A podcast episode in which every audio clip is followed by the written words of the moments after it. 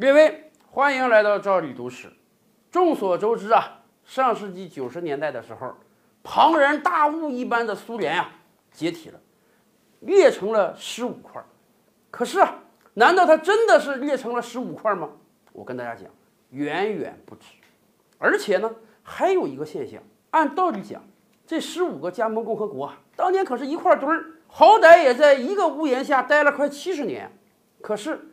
最近这些年来，我们发现啊，很多的加盟共和国，格鲁吉亚也好，乌克兰也好，和俄罗斯啊是越来越离心离德，甚至啊要走向对立面，要打起仗来了。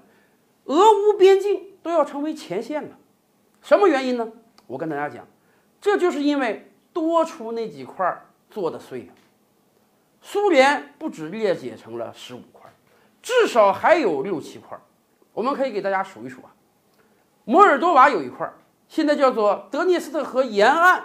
摩尔多瓦本身就是个小国了，可是很不幸啊，它还有一小块领土啊，俄罗斯族人居多，所以那块现在宣布独立了，人家叫德涅斯特河左岸共和国。还有两块，这是咱们众所周知的啊，是咱们这面开北京奥运会，那面俄罗斯抵抗格鲁吉亚的出兵。结果又独立出两块啊，阿布哈兹和南奥塞梯，这就仨共和国了。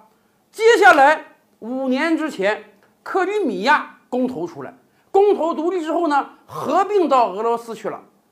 即便不算这块儿，现在乌克兰东部还有三个州纷纷宣布独立，这又独立出三个共和国。也就是说，苏联解体之后，短短十几二十年。像葫芦娃七兄弟一样，又给弄出来了七个小共和国。他们其中有的像克里米亚这样的，已经跟俄罗斯合并了。那几个，说实话，这些年经常叫嚷着说也要加入到俄罗斯去，那是普京硬摁着不让进来呀。普京也明白，这些国家实际上都是在俄罗斯的实力控制范围之内，实在是没有必要把他们再给拉进来了。现在把这六七个国家全拉进来，实在是有点吃相难看了。即便你现在没把人拉进来，国际上承认这六七个小共和国的那也没几个呀。为什么有这么多小共和国要脱离那几个国家出来？原因很简单，俄罗斯族人居多呀。而且，即便从经济实力上看，咱就对比这个俄罗斯和摩尔多瓦，摩尔多瓦的人均 GDP 啊，连俄罗斯的五分之一都没有。那作为一个小国，我又是俄罗斯族人，我当然愿意跟俄罗斯站在一起。这个瘦死的骆驼，它也比马大，不是？乌克兰那个仨州，还有克里米亚，当然也是这么想的。可更关键的是，这些小共和国的纷纷独立，纷纷要求加入到俄罗斯去，让俄罗斯其他那些朋友们胆寒啊！